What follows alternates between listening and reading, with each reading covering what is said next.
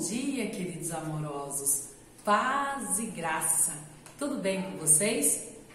Porque a nossa leve e momentânea tribulação produz para nós um eterno peso de glória sem comparação.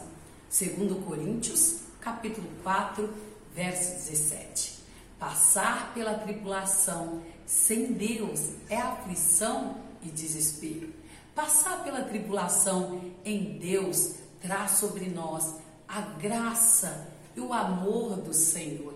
Por isso, hoje, eu quero declarar sobre a sua vida, mesmo que está passando por essa tribulação, por essa dor, esse desespero, tenha certeza que o Senhor vai trazer sobre a sua vida um peso de glória.